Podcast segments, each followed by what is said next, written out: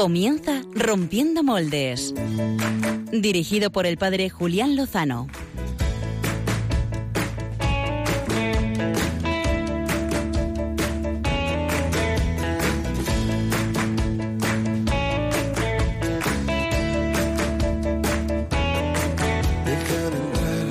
donde estén tus sueños, donde tus anhelos se ponen al sol.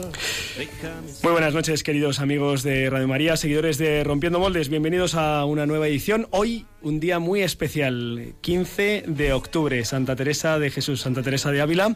Aunque al ser domingo hemos celebrado el Día del Señor, en este día en el que han tenido lugar varias canonizaciones en Roma de manos del Papa Francisco. Una nos ha tocado muy de cerca, después os la contaremos. Quedaos con nosotros donde el corazón empezó a latir, donde el corazón him y es que venimos muy completitos esta noche porque también queremos eh, desplazarnos, eh, a ver si la tecnología nos lo permite, irnos a Roma a escuchar pues voces en directo de cómo han sido las canonizaciones esta mañana del padre Faustino Míguez, eh, religioso, escolapio, sacerdote, científico y fundador de las pastoras, como se le conocen en, en Getafe.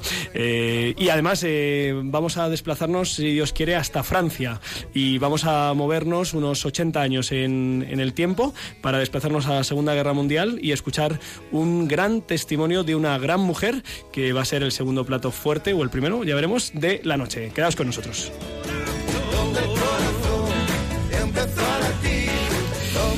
Pero no solo estamos completitos porque tenemos unos temazos, sino porque está tachan, tachan, tachan, tachan, el equipo de Rompiendo Moldes al completo. Hoy sí que los hemos roto. Muy buenas noches, equipo, pero qué ilusión y qué alegría. Buenas noches, Julián. Buenas noches. ¿Cómo buenas va la vida? Noches. Buenas noches. Buenas noches. Eh, por cierto, esta semana en, Twitter lanzábamos una pregunta y es que teníamos sorpresas para este programa. Eh, Javier Hidalgo, eh, ¿cuáles eran las opciones? Las opciones. Estoy aquí buscándolo en última hora, madre mía. Bueno, una de ellas era eh, si Javier Hidalgo venía con su guitarra, o sea, si Servidor venía con su guitarra. Oye, es posible, ¿no? Antes hemos hecho un directo y hemos sacado la guitarra en el directo. La otra era que si Radio María nos da 30 minutos más de programa, que la gente lo pide, Julián. Hay mucha gente que lo pide. Hay gente que lo pide. y sería una alegría, ¿no? Bueno, bueno, a ver qué pasa. Posibilidad? La otra es nuevo integrante más sección. Nos renovamos, también es una posibilidad, ¿no? Y la última es la visita del payaso equilibrista. Esta nos hace mucha ilusión a todos. Dime, dime qué es esa, Javi. El payaso equilibrista podríamos personificarlo bastante de nosotros, ¿eh? haciendo aquí equilibrios, eh, pudiendo compaginar. Pues, eh, que yo venía por el payaso, Julián. Pachi, no, no, me, no me hagas decir. No me... pues la, la respuesta correcta era que tenemos nueva sección de la nueva colaboradora y miembro del equipo. Muy buenas noches, Diana Gutiérrez. Buenas noches. Es, es, una novedad relativa porque al final de la temporada pasada seguramente les, les suene esta voz que acaban de escuchar porque empezó a colaborar con nosotros y la verdad es que lo hizo también que estuvimos pensando que nos teníamos que ir alguno del programa pero no, no, ha hecho falta. Ha venido Diana para, para contarnos qué, qué nos vas a contar en, en esta nueva temporada. Pues vamos a hablar de muchísimas cosas. Eh, no sé si puedo decir ya el título de la sección. Bueno, si quieres lo dejamos para, para cuando te toque y, que los oyentes esperen eh, pues cuál va a ser la nueva sección de Diana Gutiérrez en, Rompiendo Moldes. Eh, tenemos también a, a tu lado está Clara Fernández que nos trae su plan, ¿no? Sí, hola, ¿qué tal chicos? Sí, eh, hoy os voy a hablar de una peli muy interesante que ahora ya os... Os digo cuál. Sí. muy bien. Eh, Pachi Bronchalo. Hola Julián, buenas noches. Oye, si gritas al micrófono se queja en forma de saturación, ¿sabes? Aparte de que tu abuela, bueno, eh, seguramente esté muy contenta de escucharte alto y claro. Pues un abrazo, ya, ya. Eh, perdón, perdón, nunca me lo habías dicho y es verdad que a veces grito un poco. porque estoy contento de estar con vosotros. Ajá, sí, sí. Y es eso. La alegría es mutua. La alegría es recíproca. recíproca. Bueno, pues yo voy a hablar de caramelitos. ¿Qué caramelitos nos traes hoy? De menta. Colonizaciones. Colonizaciones. Pero ideológicas. Colonizaciones ideológicas. Esto lo ha dicho el Papa Francisco. Sí, es que me tengo buenas referencias. Sí, ¿verdad? Sí. Eh, a Javier Hidalgo ya le hemos saludado. Nos queda por saludar al dúo dinámico de al dúo musical de aquí de Rompiendo Moldes, eh, Josué Villalón, Álvaro González. Buenas noches. Y tan dúo dinámico. Buenas noches, Julián. Muy buenas noches, Julián. Oye, impresionante presencia de ambos que nos traéis, por supuesto, música interesante, ¿no? Sí, nosotros de Roma, París, Francia, bueno, nosotros nos vamos a ir a México y vamos a traer un grupo de rock católico duro pero interesante. México lindo y querido. Y con nombre de Diego. Ajá, pues le mandamos, le mandamos un abrazo a todos nuestros hermanos y amigos mexicanos después de, pues de los terremotos que están levantando y, están ayudando. Mucha colaboración y mucha solidaridad, me consta. Saludos a nuestros amigos mexicanos. Eh, Javier Hidalgo, además de haberles hecho una encuestecilla mm, preguntando cuál era la sorpresa, seguro que quieres proponer un hashtag para esta noche. Sí, y es que queremos ser más interactivos en todas nuestras plataformas, en Twitter especialmente, porque es la única además que tenemos. Entonces les hemos preguntado a la gente que nos sigue en Twitter, bueno, pues que nos proponga un hashtag, y así salimos, rompemos un poco el molde también, salimos de lo habitual, y ha sido muy gracioso porque hace poquillo eh, SMD Santa Madre en Twitter nos ha propuesto un hashtag eh, que eh, lo va a petar. ¿Qué os parece si le ponemos al programa de hoy? Hashtag sorpremoldes. Sorpremoldes. Lo peta, de la sorpresa, los moldes, nos ha gustado mucho y es el que vamos a utilizar hoy. Sorpremoldes, lo muy peta, bien. Lo peta. Pues eh, ya sabéis que nosotros rompemos moldes, no inauguramos la temporada el pasado 1 de octubre, como era preceptivo, sino un día después. Por cierto, esta mañana he escuchado el programa dominical de aquí de Radio María, que es de 8 a 9, es domingo, es domingo me parece que se llama. Es domingo, sí. Es domingo. y, y creo que han introducido como ocho nuevas secciones y colaboradores. Entonces he dicho, vaya, esto sí que lo rompen, ¿eh? Pero porque antes no tenía ni una. ¿o qué? no, no, que va. Escucha, no tenemos nada que envidiar a nadie.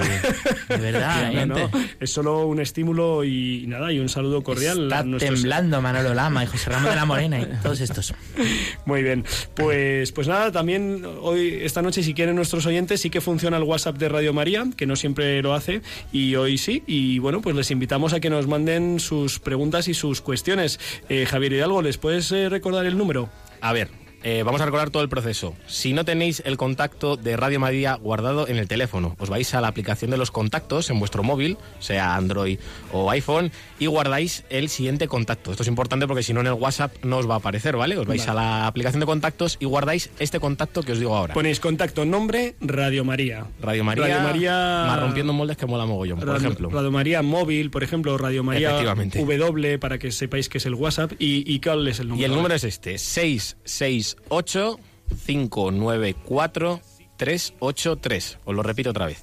668 594 383. Entonces, lo que hacéis es que abréis vuestra aplicación de WhatsApp, es importante también que la tengáis instalada en el teléfono, Sí. y nos mandáis la pregunta que tenga que ver con la entrevista o comentario y con vuestro nombre también, porque así cuando, si hay posibilidad de, de que en el programa digamos algo, así también nos llamamos por nombre propio, ¿no? Que para eso lo tenemos. Entonces, hacéis eso, nos enviáis el comentario, la pregunta, nos decís vuestro nombre y si hay posibilidad, pues entráis también eh, con vuestros comentarios en el programa.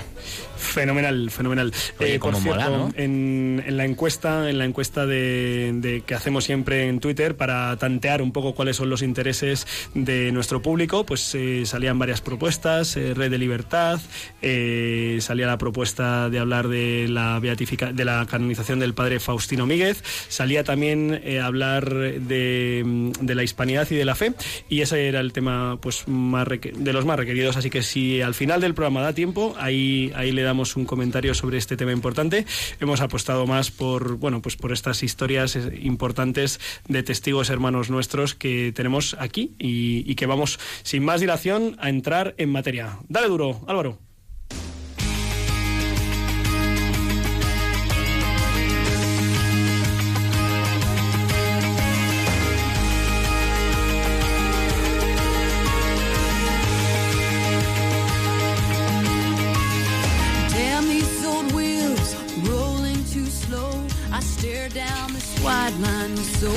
Tenemos al otro lado del hilo telefónico a Sor Ángeles Infantes, eh, hija de la caridad y eh, una de las personas que más conoce y que mejor conoce la historia de esta congregación. Muy buenas noches, Sor Ángeles Infantes.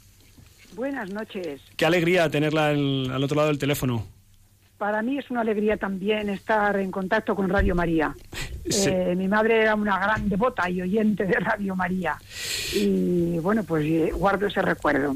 Qué bueno, qué bueno. Eh, no, no, sé, eh, Sor Ángeles, si le han llamado en estos últimos días aquí de, de Radio María para que mm, pues eh, dé a conocer en algunos de los espacios, porque a veces como los, los temas que nos interesan son, son parecidos, pues a veces eh, pues los, los compartimos en varios espacios. ¿Ha tenido oportunidad ya de hablar de Sor Elena Studler en estos últimos días aquí en Radio María?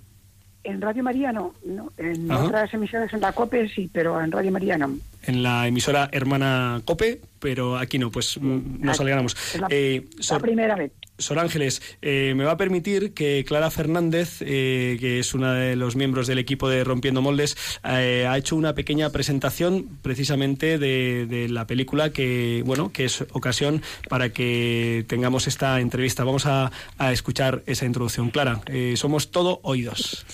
Pues hablamos de Red de Libertad, que se estrena el 20 de octubre. ¿Qué pasa? Pasa que nos hemos quedado sin gobierno y sin militares. No han enviado tropas de reemplazo y no las van a enviar. Eso significa una retirada. Francia ha perdido la guerra. ¡Es mentira! Se abre un tiempo nuevo de amistosa colaboración hey. entre nuestros pueblos. Quieren hacernos olvidar. ¿Hacernos olvidar qué? Lo que somos. Los refugiados vienen desde el norte a millares, hermana. Bajo la dirección de Pablo Moreno, con amplia trayectoria en películas religiosas, este largometraje está ambientado en la Francia de la Segunda Guerra Mundial, cuando ese país es invadido por los alemanes. Narra una historia real, la de Elena Stuzler, una monja, hija de la caridad, que desde joven se dedicó al cuidado de los huérfanos y abandonados. En esta aventura, Elena, a quien da vida la actriz Asunta Serna, tendrá que hacer frente a una triste realidad al descubrir que cerca de su localidad los nazis han instalado un campo de concentración. Aquí comienza la complicada misión de las hijas de la caridad, lideradas por Elena, la de liberar a los cautivos de una muerte segura. Vamos a escuchar un adelanto. Madre de Dios. Necesita atención hospitalaria o morirá. Si le toca tendrá que desinfectarse las manos. ¿Qué es lo que hay en ellos que tanto odiáis? ¿Son tan diferentes a ti? Su director, Pablo Moreno, cuenta en una entrevista realizada para el preestreno de la película cómo surgió la idea de crear Red de Libertad. Surge a raíz de una petición que nos hace la familia vicenciana para conmemorar el 400 aniversario de su carisma. Entonces querían hacer una historia que hablase un poco de lo que, eh, que hiciese crítica social, que recogiese un poco el, el, ADN de lo que ellos son.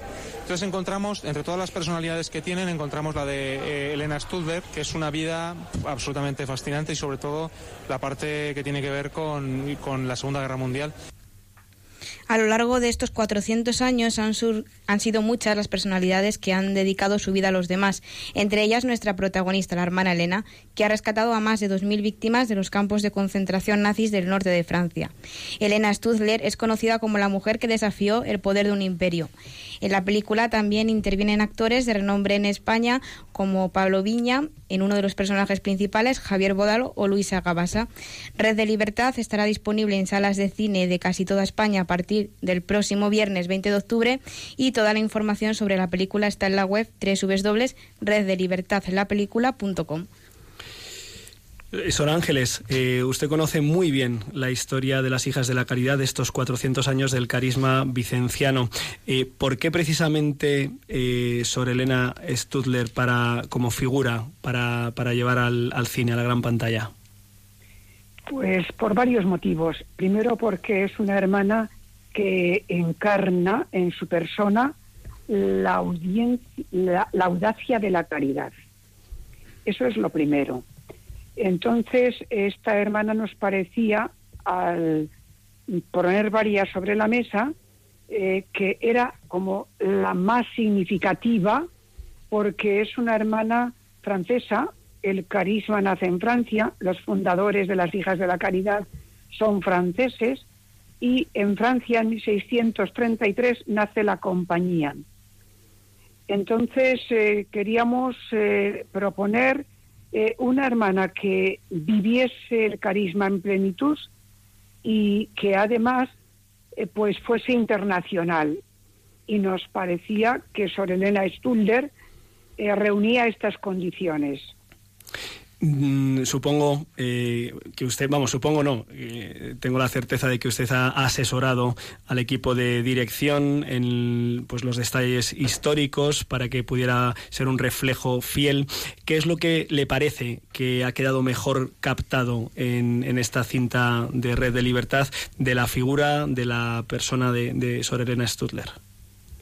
Pues a mí me parece que lo que ha quedado mejor captado de la realidad de la acción caritativa y social de Sor Elena es la capacidad de esta hija de la caridad de crear redes de personas, de crear equipo para dignificar y dar libertad a los prisioneros, a los niños anteriormente, antes de dedicarse a los prisioneros, se dedicó a los niños del asilo de San Nicolás de Metz.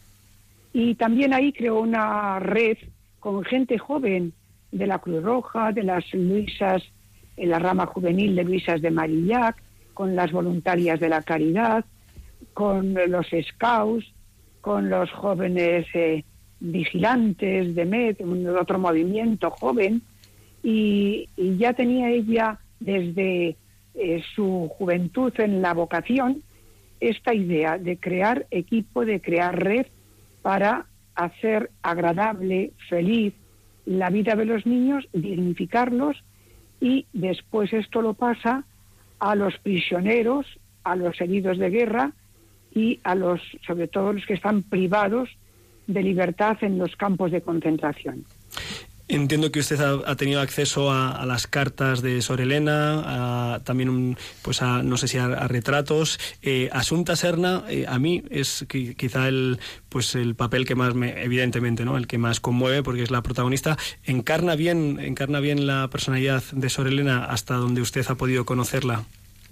A mí me parece que sí, que la encarna perfectamente, que se ha identificado con, me consta que ella ha leído más de una vez la biografía de Sor Elena y se ha identificado plenamente con su audacia, con su temperamento firme, con su ternura a la vez, con su capacidad de riesgo, con, su capacidad de, de, atraer gente, de contagiar la eh, vocación de ayuda a los demás, sobre todo a los más necesitados. Eh, Sor, Sor, Ángeles, a, a, ver, lo mismo la llamo Sor Elena en un momento de estos, ¿eh? Y, y me no, confundo. No para mí un honor. Sor, Sor Ángeles, eh, después de ver eh, pues la, la, biografía impresionante de, de esta mujer, eh, uno se pregunta, ¿estará en, en vías de, de, beatificación o no sé si el proceso está abierto? Desconozco este dato, Sor Ángeles. No se ha abierto ni se ha pensado abrir nunca en la compañía.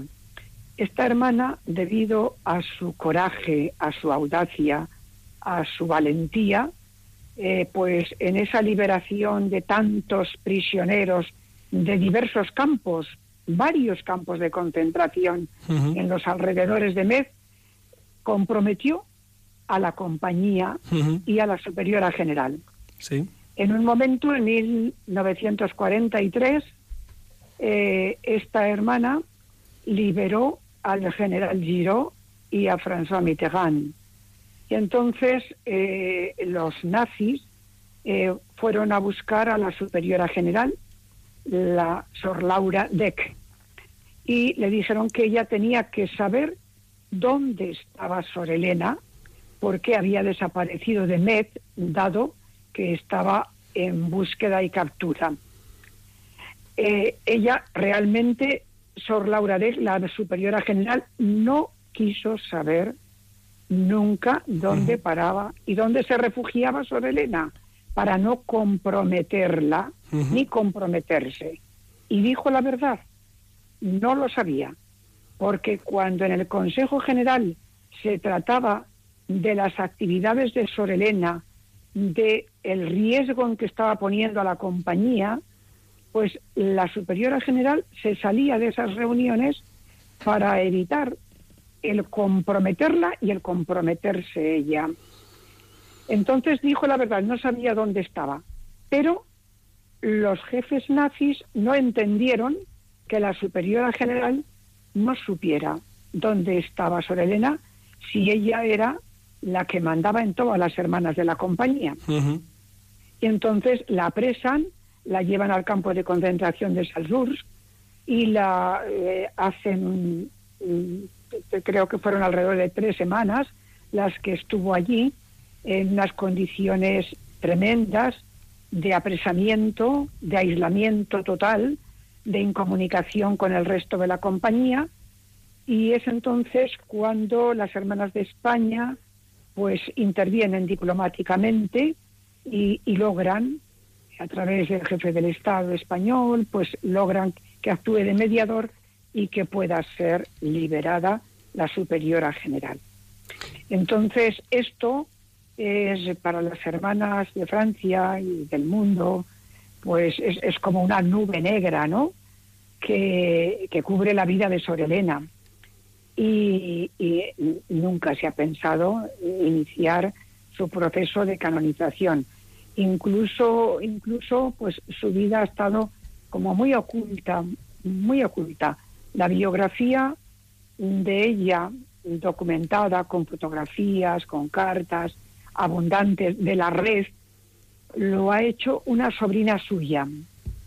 La familia de Sor Elena, eh, familiares de segundo y tercer grado, son los que han recopilado las cartas, las fotografías, eh, las personas con las que construyó esa red de libertad y eh, son las que han escrito en francés eh, eh, pues una, una biografía muy completa de eh, Sor Elena. Esa biografía la hemos traducido al español, bueno, saldrá, saldrá editada cuando tengamos el permiso de la familia. Eh, no tenemos todavía los derechos de autor, hasta que no tengamos el permiso y los derechos de autor, no podemos editarla en español. y, y, por eso pues no, no, no se ha pensado nunca en ponerla en proceso de canonización e iniciar su causa. Entiendo, entiendo. Eh, Sor Ángeles, eh, ¿qué otras figuras de la familia vicenciana, tanto femenina como masculina, eh, se barajaron como posibles mm, protagonistas de, esta, de este llevar a la gran pantalla para conmemorar también los 400 años del carisma? Pues se barajaron entre los laicos la figura de Federico Ozanán, uh -huh y de, y de, Santiago Masarnau. Federico Ozanán, fundador de la Sociedad de San Vicente de Paul en Francia, y Santiago Masarnau, fundador de las conferencias de, de San Vicente de Paul en España. Se barajaron otros nombres de hijas de la caridad, Sor eh, Ormazábal, Sor Simona Ormazábal, que es una hermana eh, de finales del 19, eh, que en Santander, cuando se incendia el barco Machichaco, pues ella misma desde la Casa de Caridad se lanza al puerto, eh, hace red con todas las hermanas, con eh, voluntarios que ayudaban en la Casa de Caridad y lograron salvar a cantidad de eh, soldados que venían en el Machichaco y que no, no se, se, carbonizasen. Y bueno, tan es así que el, cuando Sormazábal muere, el gobierno de Cantabria, el alcalde, decide que no se entierre con las hijas de la caridad, sino que está enterrada en el cementerio de los personajes ilustres de Cantabria. Se, mara, se barajó también otra Sor, la Beata ya está beatificada, Sor Martina Vázquez Gordo, otra hermana también muy valiente, muy audaz, que desempeñó muchos servicios a los necesitados en la compañía, estuvo en la guerra de África, eh, pero eh, a Pablo Moreno su equipo pues les pareció mejor eh, en la vida de Sor Elena. Pues en estos 400 años ha habido una historia larga, cuatro siglos de santidad ¿eh? que permanecen eh, pues en, esta obra de, tanto de los eh, padres paules como de las hijas de la caridad, presentes ahora mismo pues en los cinco continentes. Yo mando desde aquí, aprovecho que tengo el micrófono para mandar un saludo a Sor Mónica Juan, que está en Haití, Haití vecina, sí. vecina y amiga de, de la infancia. Y bueno, pues les animo, les animamos desde aquí, desde Rompiendo Moldes de Radio María que a que hagan más películas de de, de las de las eh, del carisma vicenciano de estos hombres y mujeres seglares y, y consagrados que pues que han dado tanta gloria a Dios y que han pues eh, traído el reino a, a nuestros hermanos los hombres invitamos a- desde aquí eh, a todos nuestros oyentes de Rompiendo Moldes de Radio María que pues esta semana eh, pues busquen pues cuál es el, el cine más cercano. Eh, esto no es una promoción digamos comercial, esto es pues alimentarnos, ¿no? Alimentarnos de, de la vida de santidad de la Iglesia. En este caso a través de la película Red de Libertad de que narra la vida de Sor Elena Stutler. Eh, Sor Ángeles Infantes, hija de la caridad, conocedora, historia- de la, de la congregación, muchísimas gracias por estar con nosotros esta noche en Rompiendo Moldes y espero que podamos entrevistarla preguntándole por la historia de santidad de algún otro hermano o hermana que hayan llevado a la gran pantalla o, o a los libros para el bien de todos. Muy bien. Muchísimas gracias. Muchas gracias, Muchísimas gracias. Buenas noches. Un Buenas abrazo. noches. Un abrazo. Eh, pues eh, este ha sido pues el, repaso cinematográfico de la mano de Clara Fernández y de la hija de la caridad Sor Ángeles Infantes, Red de Libertad, esta semana, muy recomendable. Y, y de santidad, eh, pues esta mañana el Papa Francisco ha elevado a los altares eh, al Beato Padre Faustino Míguez. No podemos contactar en directo con Roma en estos momentos, con la vicepostuladora de, de esta causa eh, de, de canonización. Eh, seguramente pues estén con, con las celebraciones y bueno, pues eh, ojalá haya otra ocasión para conocer estas, este día, en estos días en Radio María se ha dado a conocer la biografía de este, de este gran santo religioso, escolapio, fundador, científico. Oye. Sí, es un fuera de serie. Pero en- qué alegría. Está enterrado en el Colegio de las Pastoras en Getafe. ¿En nuestra Ahí- diócesis? En la diócesis de Getafe. Es una buena diócesis. Estamos de enhorabuena. ¿Eh? Y José Villalón, que es getafense de Sí. adopción, pues conoce esta figura, ¿verdad? Yo había oído hablar mucho de, de la figura del padre Faustino y eso que no soy de pastoras. Yo he estudiado en el Colegio de Jesús Nazareno de Getafe, eh, colegio hermano, por supuesto, Sí. de pastoras, pero que aún sin haber vivido de cerca esto ya lo había oído, o sea que la fama de santidad del padre Faustino pues viene, de- viene de lejos. estaba ya difundida, sí, sí. Qué bueno. Los padres escolapios en Getafe han abierto un, lo que han denominado el espacio eh, Míguez. eh, o espacio sí espacio Míguez para conocer pues la, eh, la última eh, habitación donde residió y hay un museo precioso en el propio Colegio de las Pastoras, eh, una sala permanente de exposición que invitamos a conocer y también pues a rezar delante del sepulcro de este nuevo santo. El, el sábado 3 de noviembre, don Joaquín, eh, el obispo de la diócesis de Getafe, presidirá en la catedral una misa de acción de gracias por esta canonización. Y bueno, pues nos quedamos con las ganas de ver las impresiones de cómo se ha vivido esto allí en Roma, pero eh, pues tenemos que, que pasar y vamos a escuchar los caramelitos que nos trae Pachi Bronchalo.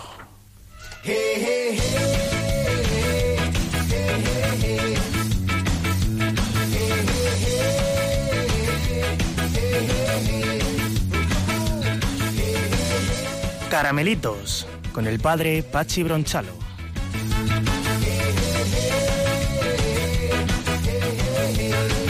Buenas noches, Julián, equipo. ¿Por qué Muy buenas. ¿Cómo estáis? Oye, que me he puesto más lejos. bueno, bueno, bueno, bueno, pues grito porque estáis eh, dormidos, estáis pensando ya en, en, en, en, en- en- ¿Qué? en dormir, en mañana. Eso Yo he de que visto a Clara hora- roncando. Eso de que queréis media hora más de programa era mentira, lo habéis puesto ahí para quedar bien. Pero... Postureo. bueno, imagino que imagino que contentos de estar aquí como yo. Em, pues nada, ¿qué, ¿qué tal ha ido vuestro fin de semana? ¿Qué habéis hecho? Eh, no sé, Pachi, qué he hecho este fin de semana. Contesta, contesta el último que, que no sabía. Por cierto, un saludo desde aquí a Daniel Patier que nos lo ha pedido por las redes y a toda la gente con la que hemos estado este fin de semana de convivencia, de transmisión del Camino Catecumenal, Pachi. Pues ahí, ahí, ahí, ahí va yo, ahí es donde, donde he estado. Ah, Esa era la pregunta que quería desvelado. Yo quería que Alvarito nos contara sus andanzas en el campo del Fuenlabrada y sus historias que, Pues Que bueno, tuitea por ¿Te has metido a jugar al fútbol o qué, Álvaro? Bueno, yo me he metido a hacer correcciones fraternales al árbitro desde la grada. Yo soy testigo de ello. Pero constructivas. Con siempre. Constructivas, sí, fraternales. Yo le digo árbitro, yo lo digo por tu bien, por tu trabajo. Antonio, Antonio Santos, Antonio. desde aquí te saludamos. Antonio, por favor. Por cierto, que sepáis que el equipo de baloncesto del Fuenlabrada ha recibido menos puntos que, que el Real Eh, Madrid. esto es importante. Esto es un dato que me ha dicho Javier El dato que Lozano se lo toma a broma, ¿En qué pero- sentido es no. eso? Porque habrá ganado menos partidos. ¿o qué? No. No, no, no. No, Va, no. va tercero en la ACB. Va con espérate, espérate, que era un chascarrillo Ah, y, vale, y perdón, Javi perdón. está, y Vamos a abrir aquí un debate. Javi está entrando. Vamos a Vamos a abrir un cortar, debate. Somos una radio seria, por favor. Bueno, Oye, muy pues, seria.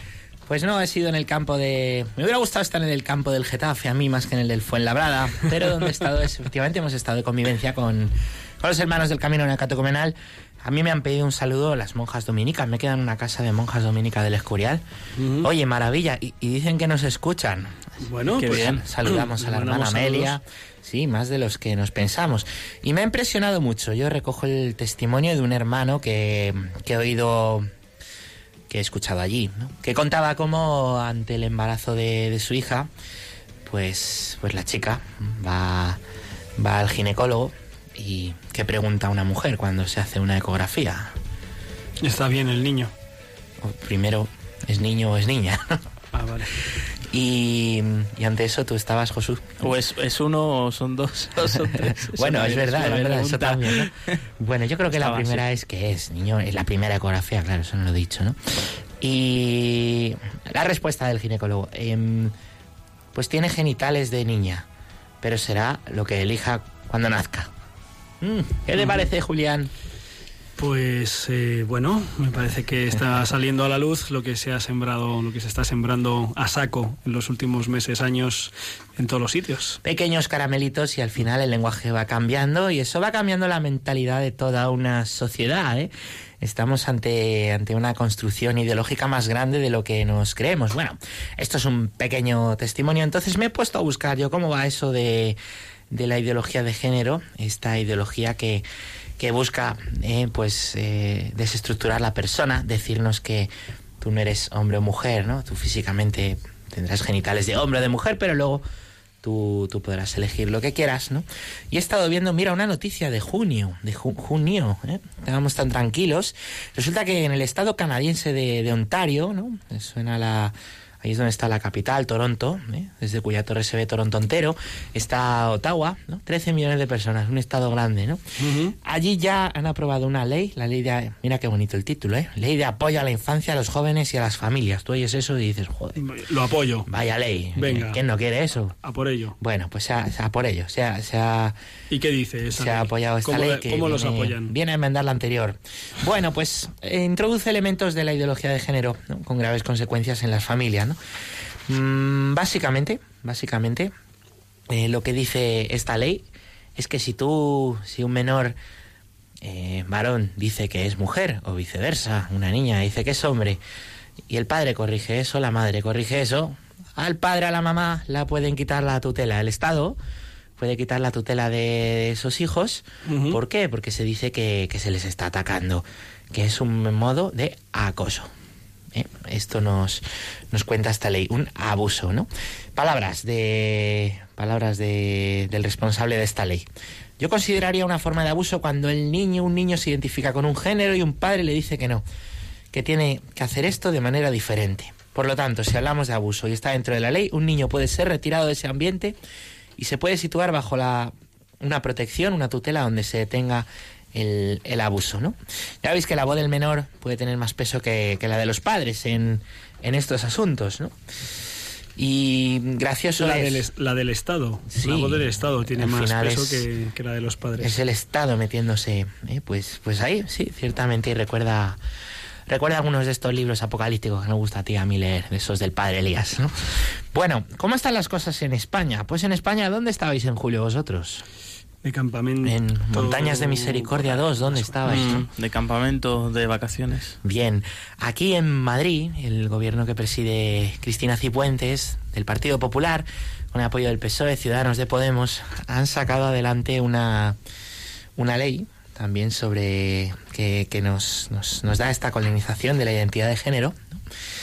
que viene a decir, ¿eh? viene a decir que si tú eh, a una persona que, que quiere cambiar de género, eh, tú le, le ayudas o tú le hablas de que no o le dices que hay otra posibilidad, ¿eh? te pueden poner una multa y una multa mm, bastante gorda. He mirado la cifra hasta 45.000 euros. Yo no sé de dónde los, los íbamos a sacar. Josu, habría que pasar bolsas. No, es, es más, es más, o sea, es tan grave, Pachi. Ese es el principio, sigue, sigue tú. Es, es tan grave que si la persona, bueno, a lo mejor lo vas a completar. No, no, dale. Dale, dale.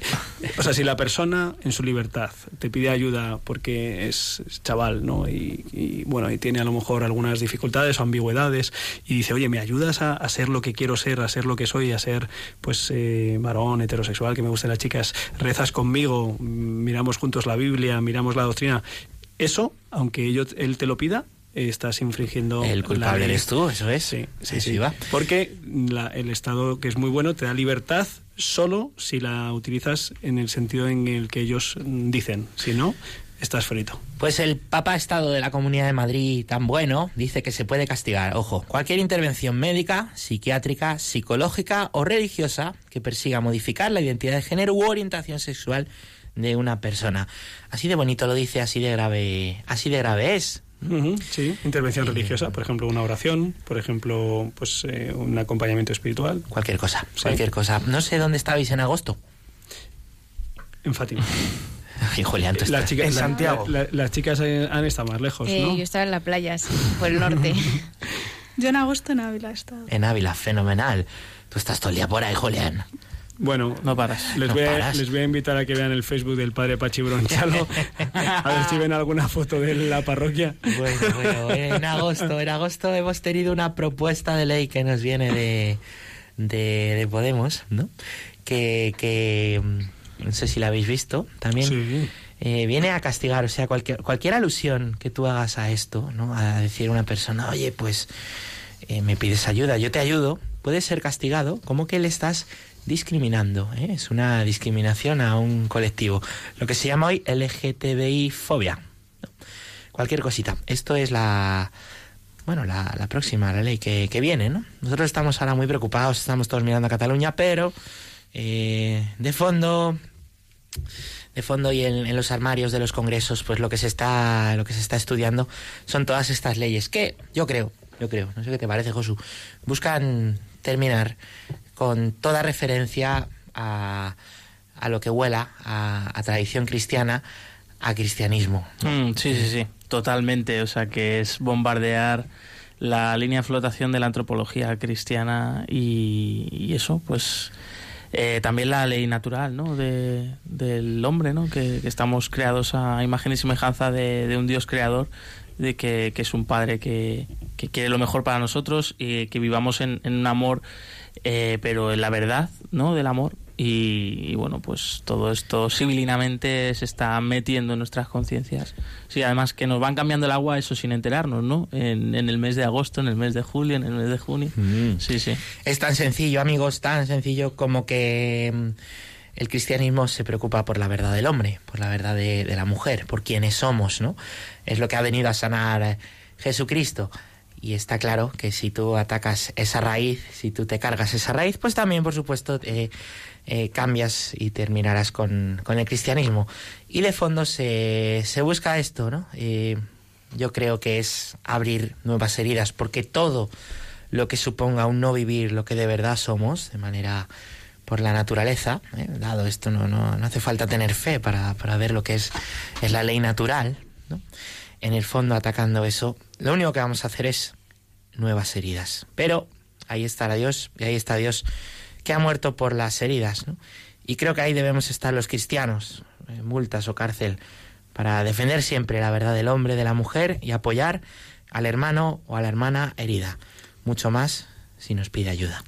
Pues sí, eh, yo mm, hace exactamente un año en octubre del 2016, pues públicamente hice una confesión que no pensaba repetir hoy, pero bueno, ya que se dice, eh, ya que está tipificado en la comunidad, en la ley de la Comunidad de Madrid y aquí es donde habito y donde, ejerci- donde ejercito mi ministerio sacerdotal, pues nada, confeso públicamente que efectivamente yo estoy faltando a, esa, a ese articulado porque hay personas que me han ayudado, me han pedido ayuda, pues eh, con la oración, con el acompañamiento, leamos la Biblia, la doctrina de la Iglesia sobre cómo poder vivir la identidad sexual y la orientación sexual tal como mm, quieren y quieren que sea tal como la Iglesia les propone, que es respetuosa con la naturaleza, ¿no?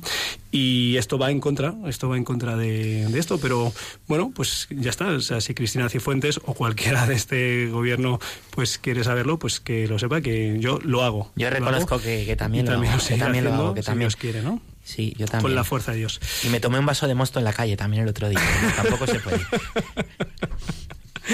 Eh, gracias, Pachi Bronchalo. Bueno, Julián. bueno, pues eh, vamos a cambiarle un poquito el, el ritmo, la velocidad al programa y vamos a darle ritmo con los que saben de esto.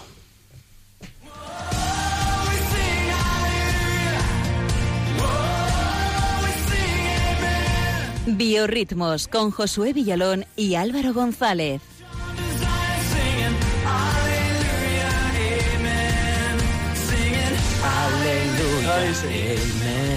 Aleluya, amén. Creo que, creo que se ha oído el, el ay, señor, pero no pasa nada, Álvaro. Tú dale duro. Estaba bien, Si es que siempre cantas aleluya, Estaba, estaba cantando, estaba cantando emocionado Álvaro González. Sí, Ha no, se ha venido arriba. Yo la garganta la tengo un poquito ya más floja, pero bueno, da mucho gustazo empezar la nueva temporada, equipo, y con el estudio lleno a rebosar, el aire acondicionado para que no nos asemos. Y bueno, hoy, como os decía, vengo con un grupo de rock católico y muy interesante. Antes os quiero preguntar, ¿vosotros recordáis algún grupo de rock que yo haya traído a este programa? A ver cómo va vuestra memoria. De rock. A ver, traerla la has traído, pero yo acordarme. Sí, la memoria no va muy bien. Katy Perry es rock. No te has quedado calvo, eh, Pachi, madre mía. Pachi Bronchalo se quita los guantes. Bueno. Araña. Kate Perry, rock and roll. Eh, Dale, hoy- dale. Bueno. Pues vamos a traer al grupo, nos vamos a ir hasta México, ¿no? Como decía, y vamos a traer al grupo Tesalónica, que va a venir a Radio María pisando fuerte para que toméis nota, ¿vale? Que cuando os pregunte la semana que viene sepáis a quién he traído. Ellos lo hacen con este tema que se llama Ama y haz lo que quiera. Isp- eh, eh, y haz lo que quieras. Inspirado en las palabras de, eso sí lo sabréis, ¿no? De Hipona. Vale, sí, de San Agustín. Eh, si callas, eh, callarás con amor. Si gritas, gritarás con amor. Si corriges, corregirás con amor. Si perdonas, perdonarás con amor. Si tienes el amor arraigado en ti, ninguna otra cosa sino amor serán tus frutos. Así que ama y haz lo que quieras, que escuchamos a Tesalónica.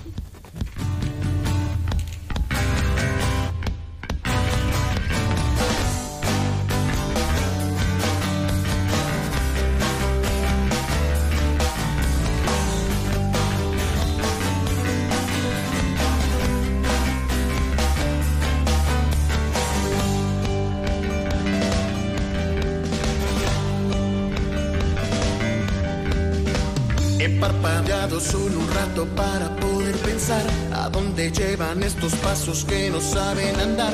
Tantos caminos, tantas voces, tantas formas de actuar. Amigos, modas y destinos, tanta diversidad.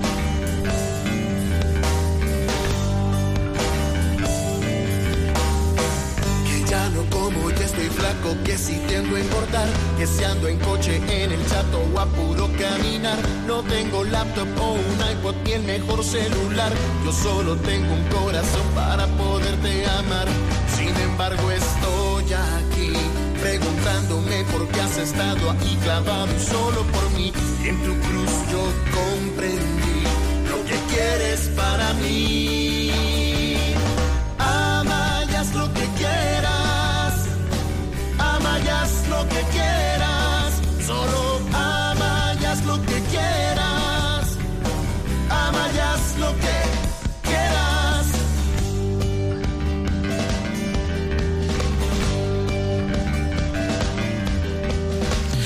grupo Tesalónica nace en la ciudad mexicana de Guadalajara en el año 2002 porque unos rockeros conversos se sienten llamados a hacer música que evangelice a los jóvenes. Desde entonces y con una motivación tan sencilla han grabado cinco álbumes de estudio y un disco especial de villancicos, ahí no es nada. En él ponen guitarras eléctricas y batería a todos los grandes clásicos que os podáis imaginar, campana sobre campana, los peces en el río, Adeste Fideles, aunque esos creo Julián que los dejaremos para el rompiendo moldes de Nochebuena, Vale. que ya me he visto escuchando villancicos en, en octubre y, y no paro, no paro. Ahí no estaremos. El nombre de, proviene de un fragmento, el nombre del grupo, eh, de la primera carta a los tesalonicenses, que dice así, nuestra exhortación no procede del error ni de intenciones dudosas, sino que así como hemos sido juzgados aptos por Dios para habernos confiado su evangelio, así lo predicamos. No buscamos agradar a los hombres, sino a Dios. Este texto les inspiró fuertemente la idea de compartir a Dios a través de la música, de forma desinteresada y abierta, y como el texto está tomado de la primera carta a los tesalonicenses, de ahí se tomó este nombre de Tesalónica. El siguiente tema de hoy es eh, más cañero que el anterior, sencillo y va al grano. Se titula Mira la cruz y plantea la dualidad de las puertas del cielo y del mundo, una estrecha y pequeña, una estrecha y pequeña y otra ancha y vacía. Pero ante ello, la cruz es luz y es resurrección. Escuchamos. En la cruz está tu salvación. En ella hay un mensaje de amor, de justicia y de perdón. Mira la cruz, mírala bien.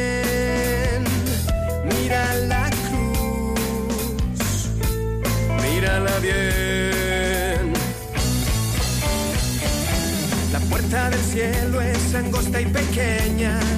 Si quieres entrar en ella, depende de ti. La puerta del mundo es ancha y perversa. Y en ella lentamente la muerte encontrarás.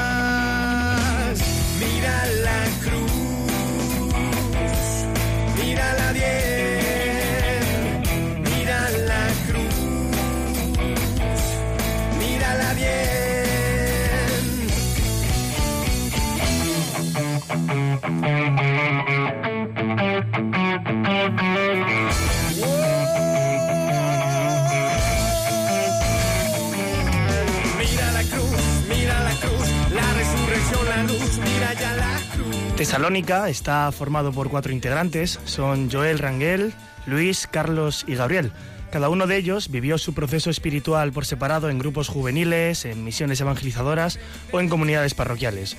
Después de muchos años, Dios se encargó de ponerlos juntos en el mismo barco, y por ello el grupo musical fue su respuesta a la llamada de, a la llamada de Dios para poner a su servicio sus talentos. Actualmente Tesalónica viaja por todo México llevando a Jesús a los más jóvenes con su música. Y con el último tema cerramos los biorritmos de hoy. Os recuerdo que podéis escuchar a Tesalónica en Spotify y en YouTube. Y este tema que ya está sonando eh, se titula Mi lámpara encendida y habla, como no puede ser de otra forma, de nuestra llamada personal a ser.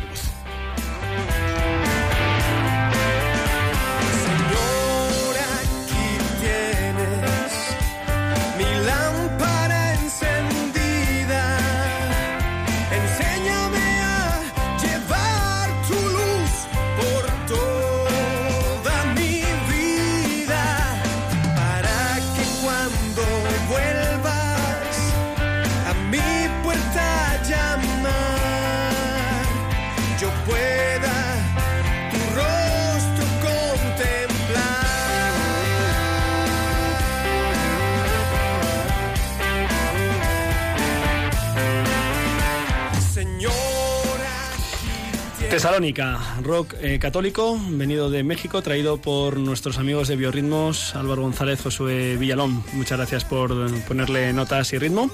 Eh, Javier Hidalgo, levántate. Eh, eh, nos han saludado de redes sociales, de WhatsApp. Sí, nos han saludado, le devolvemos el saludo. Mucha gente lo que nos dice es que es un gran programa y que les ayuda mucho, o sea que se lo devolvemos, ¿eh? Eh, pues nada, saludamos a, a Miguel, Miguel Ángel Arribas, a, no, perdón, a Clara desde Sevilla de la Nueva, perdón, perdón, me he liado aquí. Eh, también a, a Roberto Rubio, que es un, un fiel del programa. Eh, y por Twitter voy a leer justamente una frase de Roberto Rubio acerca de, de los caramelitos de Pachi Bronchalo, que me ha gustado mucho. Quiero que la compartamos y bueno, pues la reflexionáis. Dice, acerca de la ley esta de, de ideología de género que se, que se ha implantado, ¿no? O se va a implantar. Dice, ¿por qué fracasará?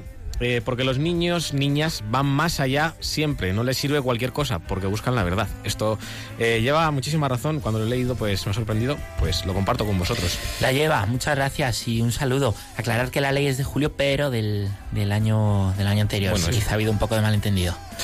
Pues muy bien, pues nada, saludamos a los tuiteros, a los whatsapperos, no sé cómo se dice eso. Sí, y, whatsapperos está bien. y vamos a vamos a terminar con la sorpresa que anunciábamos al principio de, de la noche. Mm, ¿Qué tal qué tal si escuchamos eh, la que va a ser la música de la careta de esta nueva sección?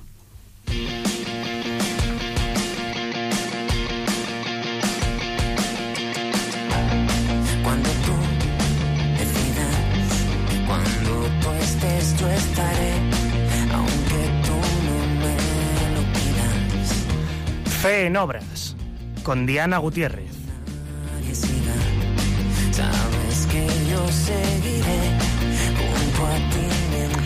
¿Por qué fe en obras, Diana Gutiérrez? Pues es fe en obras por dos motivos. A ver. Porque hay dos lecturas para este título. Ajá. Por una parte, podemos entender cómo la fe se está construyendo.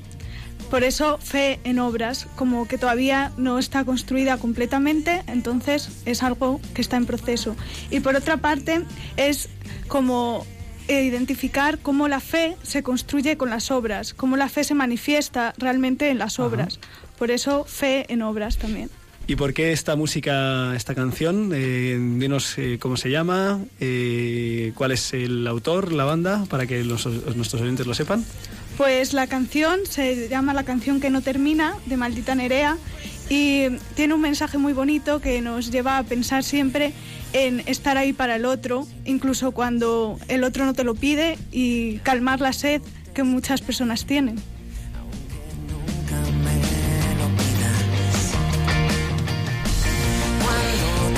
Muy bien, Diana, pues eh, hoy vamos a inaugurar y cuéntanos qué fe en obras nos traes eh, esta noche. Bien, pues hoy empezamos con Casa de San Antonio.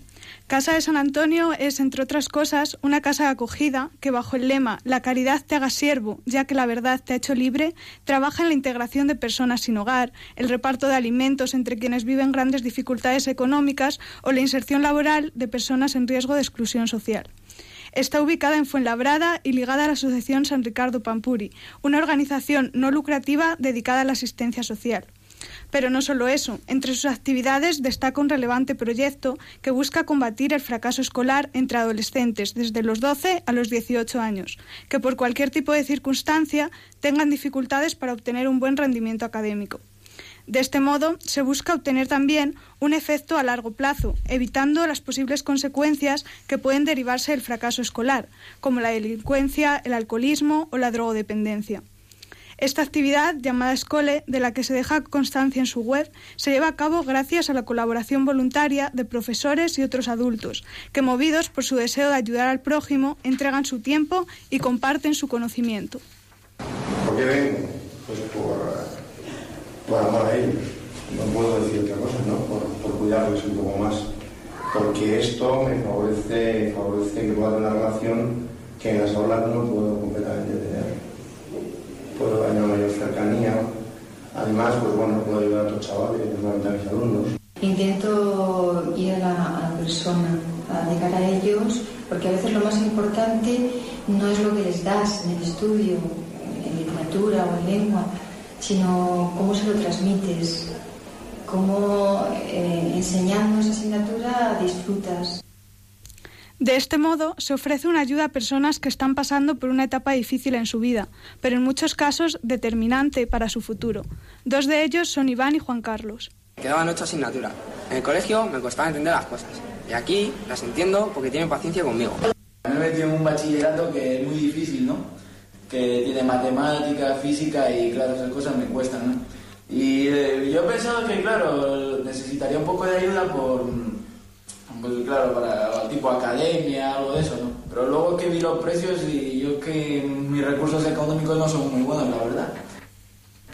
También se llevan a cabo talleres, tanto los dirigidos a los más jóvenes, como son el de teatro y el de cocina, como otros destinados a mejorar las habilidades sociales y la autoestima de sus participantes, mediante programas formativos para promotores comerciales, recepcionistas telefonistas o repostería creativa.